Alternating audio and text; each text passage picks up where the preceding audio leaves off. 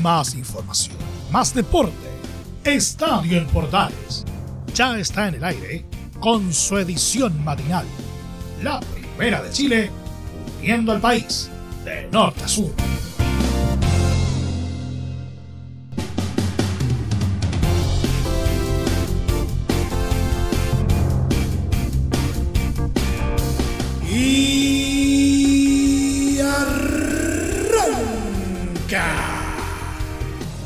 Señoras y señores, ¿cómo les va? Muy buenos días. Bienvenidos una vez más, bienvenidos al show día lunes, inicio de semana. Y estamos listos, preparados para empezar a analizar lo que nos dejó una nueva fecha del torneo nacional de primera división, donde destaca, entre otras cosas, la increíble remontada de Curicó Unido ante Universidad Católica, así como también destaca eh, de manera increíble, ¿no es cierto?, el, cómo por fin Deportes Antofagasta se saca la mufa del descenso, al menos por una semana, eh, a costa de Deportes La Serena en unos minutos finales de infarto. Vamos a estar analizando lo que nos dejó la jornada dominical eh, del fútbol chileno en primera división, como también lo que ocurrió en primera B, donde a pesar eh, de una que otra caída, el viejo y querido Magallanes sigue en la punta de la tabla. Colo Colo le dijo adiós finalmente al pibe Pablo Solari. Vamos a estar contando algo al respecto. Un vistazo por las eh, ligas alrededor del mundo y en el polideportivo eh, no le fue muy bien a Joaquín Neyman en el, eh, en el abierto británico este fin de semana y vamos a hablar de, de cómo está el paso de los chilenos en el ATP de Gestad. Como siempre, todo esto en 30 minutos. Arrancamos una nueva entrega a todo color y en HD de esto que hemos llamado Estado en Portales AM.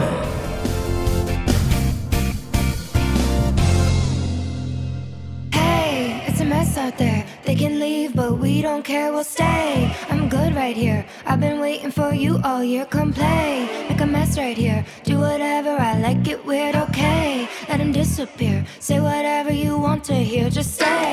Desde el máster central de la Primera de Chile uniendo al país de norte a sur. Les saluda Emilio Freixas.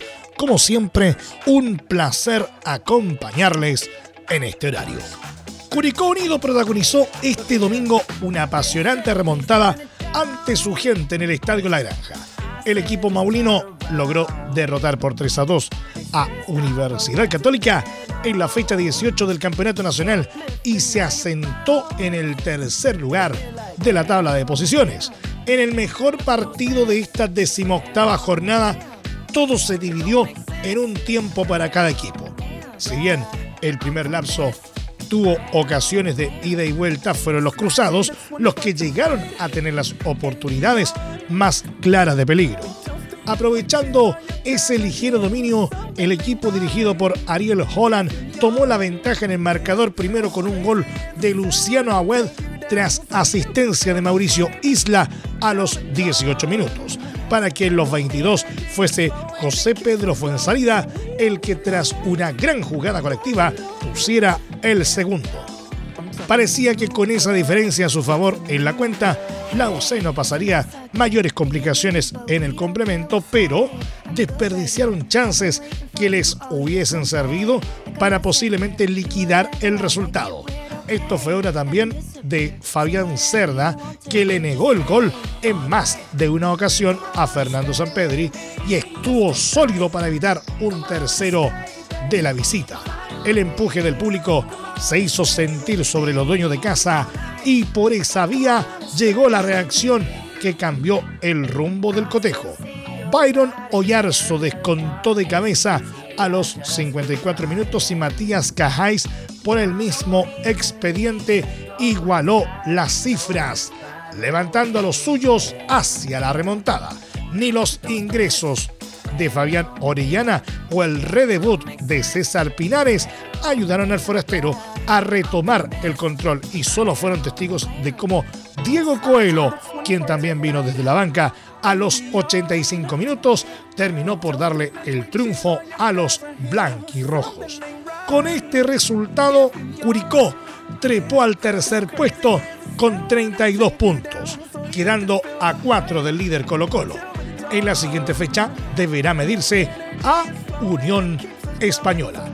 Universidad Católica por su lado sigue noveno con 22 unidades fuera de zona de copas y cosechando un duro resultado antes de tener que verse las caras con Palestino.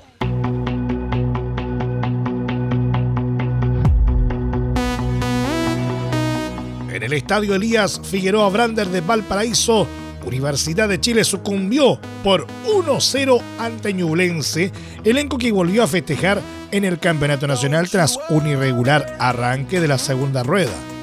El primer tiempo estuvo cargado de intensidad y juego táctico con ambas defensas replegándose ante la posesión rival. En las ocasiones de mayor peligro, los arqueros Cristóbal Campos y Nicola Pérez estuvieron atentos para responder. En el complemento, los Diablos Rojos lograron romper el 0 a 0 en el marcador. Un tiro de Patricio Rubio fue atajado por Campos, pero el propio delantero conectó el rebote para anotar a los 58 minutos, pidiendo perdón a los hinchas azules en las celebraciones por su pasado en el club. Tras el gol, los dirigidos de Jaime García manejaron el partido y el reloj con calma, pero todo se complicó sobre el final. Bernardo Cerezo fue expulsado por doble tarjeta amarilla a los 87, dando pie a las arremetidas de la U. Los universitarios trataron de empujar para igualar, pero la saga roja respondió despejando cada balón hasta el silbatazo final. De esta manera, los chianejos retornaron al triunfo luego de tres fechas seguidas sin conocer la victoria. Por el lado laico, Diego López perdió el invicto que ostentaba desde su llegada como DT del equipo, el cual se extendió durante cuatro partidos. En la tabla, Ñublense quedó segundo con 33 puntos, tres menos que el líder Colo Colo. En cambio, Universidad de Chile está con 21 unidades a 4 de Everton, último en zona de Copa Sudamericana.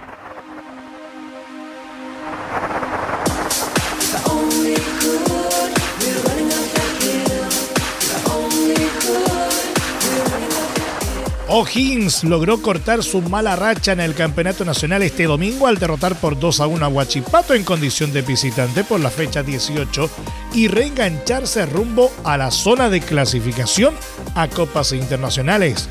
Tuvieron que pasar 7 partidos para que los de Rancagua volvieran a abrazarse con tres puntos a su bolsillo y no fue fácil la tarea debido a las inclemencias del terreno de juego del Cap Acero que fue arreglado sobre la hora por los daños que tuvo a causa de la lluvia de los últimos días.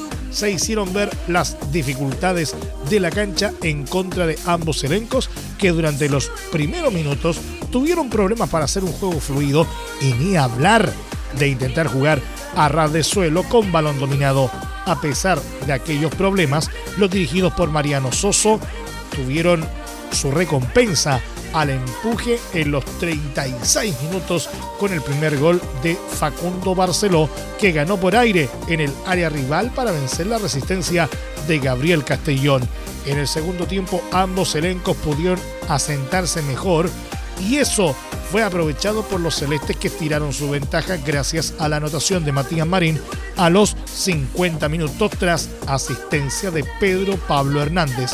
En el eh, transcurso final del compromiso, los siderúrgicos tuvieron un leve intento de reacción que solo les alcanzó para descontar con la conquista de Maximiliano Rodríguez a los 70 minutos que finalmente fue insuficiente para cambiar el resultado final. Gracias al triunfo, O'Higgins trepó al noveno puesto al sumar 24 puntos, quedando a uno de entrar a zona de clasificación internacional previo a tener que enfrentar a Universidad de Chile en la próxima fecha. Huachipato en tanto se estancó en la tabla y quedó con 25 unidades. Su próximo rival en el torneo será nada menos que Colo Colo.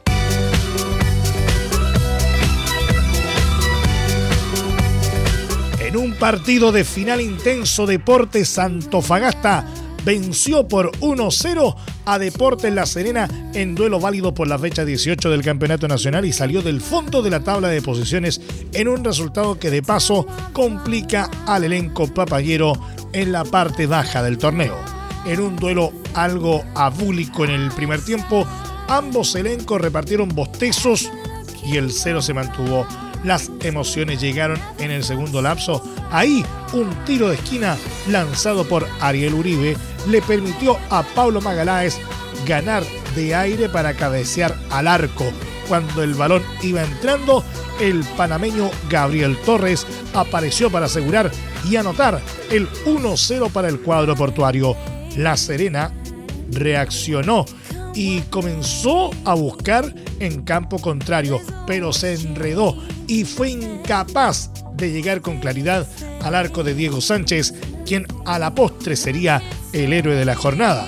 Cuando se jugaban los 90 más 8, una mano de un zaguero Puma fue analizada por el VAR, tras lo cual el árbitro Ángelo Hermosilla sancionó penal. El argentino Federico Andrada se paró frente al balón pero su disparo careció de violencia y fue a media altura para la estirada certera de Sánchez, cuya tajada selló el resultado a favor de su equipo. Antofagasta llegó a los 15 puntos y salió del último lugar y de la zona de descenso. La Serena en tanto quedó con 17 y se complicó con la lucha para evitar la pérdida de la categoría.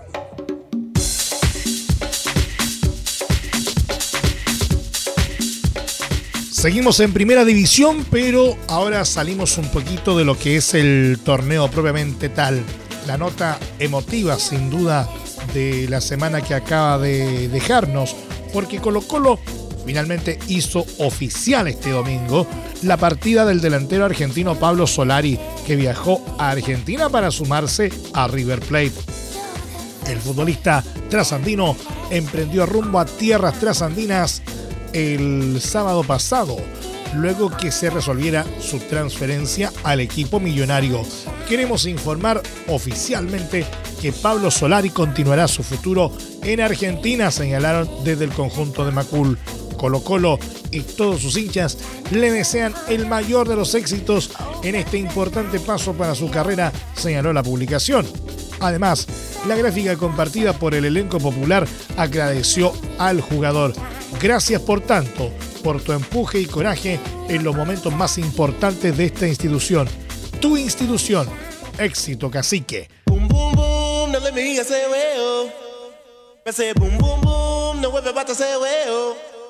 Y en lo que respecta a la primera vez, pese a un constante asedio, Magallanes no pasó del empate en blanco ante Deportes Santa Cruz en duelo válido por la vigésima fecha del torneo de ascenso y le brindó a sus eh, perseguidores la oportunidad de acercarse en la tabla de posiciones. El cuadro de la academia dispuso de las mejores ocasiones de gol, pero el cero se mantuvo en San Bernardo y ambos elencos terminaron repartiendo puntos. Con este resultado, Magallanes se mantiene como puntero de la primera B con 48 puntos, 11 más que Cobreloa, elenco que podría recortar su diferencia a 8 si vence a Copiapó. Santa Cruz en tanto tiene 19 unidades y es duodécimo. Entre Marco Grande y Marco Chico, media vuelta y vuelta completa. Escuchas Estadio en Portales en la Primera de Chile, uniendo al país de norte a sur.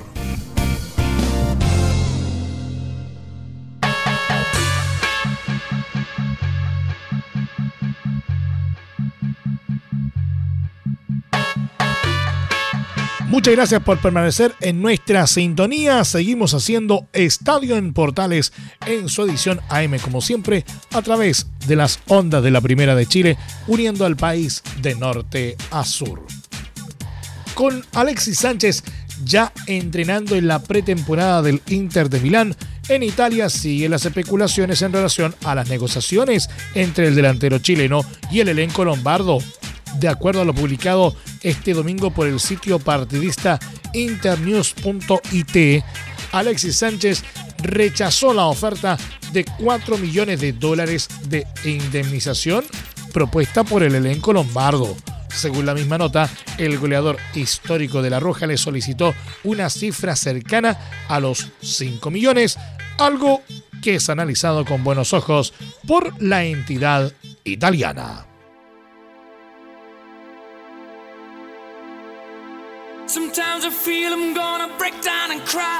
Desde Brasil afirmaron que el Club Santos tiene la intención de contar de vuelta con el entrenador argentino Jorge Sampaoli, que dejó recientemente Olympique de Marsella. El medio Globo Esporte apuntó que el PSG sondeó al ex DT de la selección chilena y de la U, pero que este señaló que de momento no tiene ganas de fichar en un club. Por ello, solo se trató de un contacto telefónico por parte de la directiva del conjunto paulista donde San Paoli estuvo en 2019 sin conquistar títulos y con un saldo de 35 triunfos, 14 empates y 15 caídas. Además, tras su salida a Atlético Mineiro, se enfrentaron en la justicia por la rescisión de su contrato.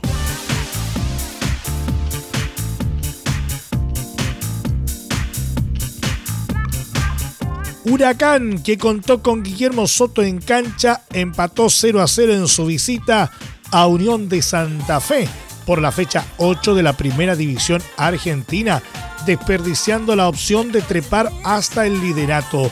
El encuentro se caracterizó por un juego friccionado que evitó movimientos en el marcador con diversas interrupciones con faltas y amonestados. El cuadro local acabó el duelo con un hombre menos tras la expulsión de Franco Calderón a los 72 minutos. Soto fue titular en el globo, ocupando su posición habitual, lateral derecho. El jugador chileno ex palestino disputó todo el cotejo, recibiendo tarjeta amarilla a la media hora de partido. Huracán debía ganar para ubicarse como líder en solitario del campeonato trasandino gracias a la igualdad, alcanzó a Gimnasia de Gima con 15 puntos, uno menos que los punteros Godoy Cruz, Newell's Old Boys, Atlético Tucumán y Argentino Juniors.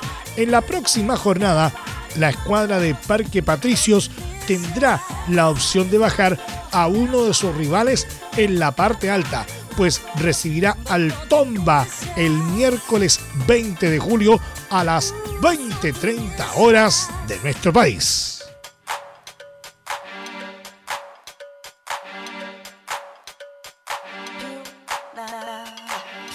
Con Gary Medel en cancha, Boloña venció con un amplio 5-0 a Pinzolo Valrendena, club amateur que apoyó a los Rosoblú en su pretemporada en un duelo con dos tiempos de 30 minutos enmarcado en una jornada doble, el conjunto boloñés dominó el juego metiéndose en campo rival.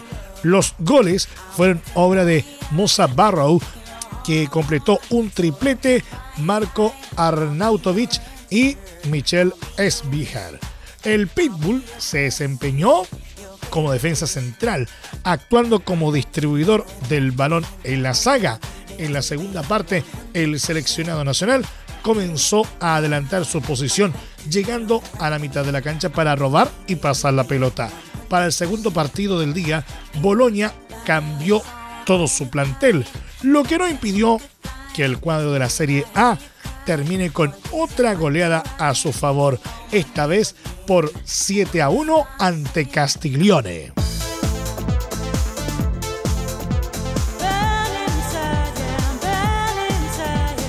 Mientras tanto, Igor Lichnowsky le ganó el duelo de chilenos a Joaquín Montesinos con la victoria de Tigres de la Universidad Autónoma de Nuevo León frente a Cholos de Tijuana por 1-0 en el marco de la tercera fecha del torneo de apertura mexicano. Lichnowsky recibió tarjeta amarilla y Montesinos fue reemplazado en un partido que se definió con el solitario tanto de Raimundo Fulgencio en los 77 minutos de juego en Monterrey. En la próxima fecha, Tigres enfrentará a Atlas, mientras que Tijuana jugará con América de Diego Valdés.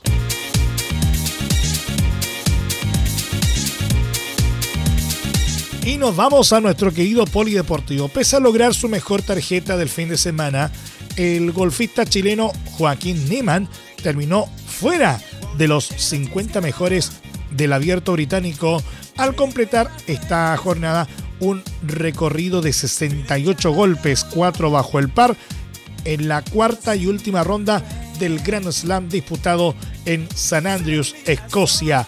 Niemann logró 6 birdies y 2 bogies para sumar en un total de 284 golpes, 4 bajo el par y terminar en el casillero 53 del certamen. El triunfo en el prestigioso certamen fue para el australiano Cameron Smith, quien terminó con 268 palos, 20 bajo el par.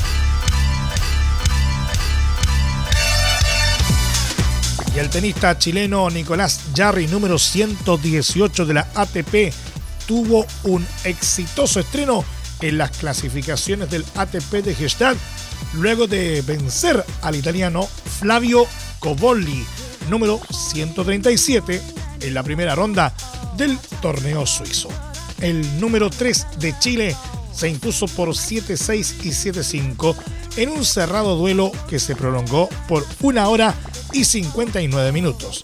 Ahora, en su intento por ingresar al cuadro principal, el jugador nacional se verá las caras ante el checo Vitko Priva número 128, quien dejó en el camino al austríaco Paul Ender sin ranking. Jarry y Copriva se han enfrentado en dos ocasiones con un triunfo para cada uno, mientras el chileno venció en el Challenger de Lima 2021, el europeo ganó en marzo pasado en el Challenger de Santiago. Nos vamos, muchas gracias por la sintonía y la atención dispensada. Hasta aquí nomás llegamos con la presente entrega de Estadio en Portales en su edición AM como siempre, a través de las ondas de la Primera de Chile, uniendo al país de norte a sur. Les acompañó Emilio Freixas. Muchas gracias a quienes nos sintonizaron a través de las distintas eh, plataformas de portales digital, a través de los medios unidos en todo Chile y por supuesto también a través de la Deportiva de Chile, radiosport.cl. Continúen en sintonía de Portales Digital porque ya está aquí Leo Mora y la mañana al estilo de un clásico portaleando la mañana a continuación. Más información luego a las 13.30 horas en la edición central de Estadio en Portales junto a Carlos Alberto Bravo y todo su equipo. Y también el resumen deportivo de la jornada a las 20 horas en Estadio en Portales PM. No se lo pueden perder. Finalmente les recordamos, como siempre, que a partir de este momento este programa se encuentra disponible en nuestra plataforma de podcast en Spotify, en los mejores proveedores de podcasting y desde luego en www.radioportales.cl que tengan un muy buen día y un excelente inicio de semana. Y recuerden por sobre todas las cosas, la pandemia aún no ha acabado. Más información, más deporte. Esto fue Estadio en Portales, con su edición matinal. La primera de Chile, viendo al país de norte a sur.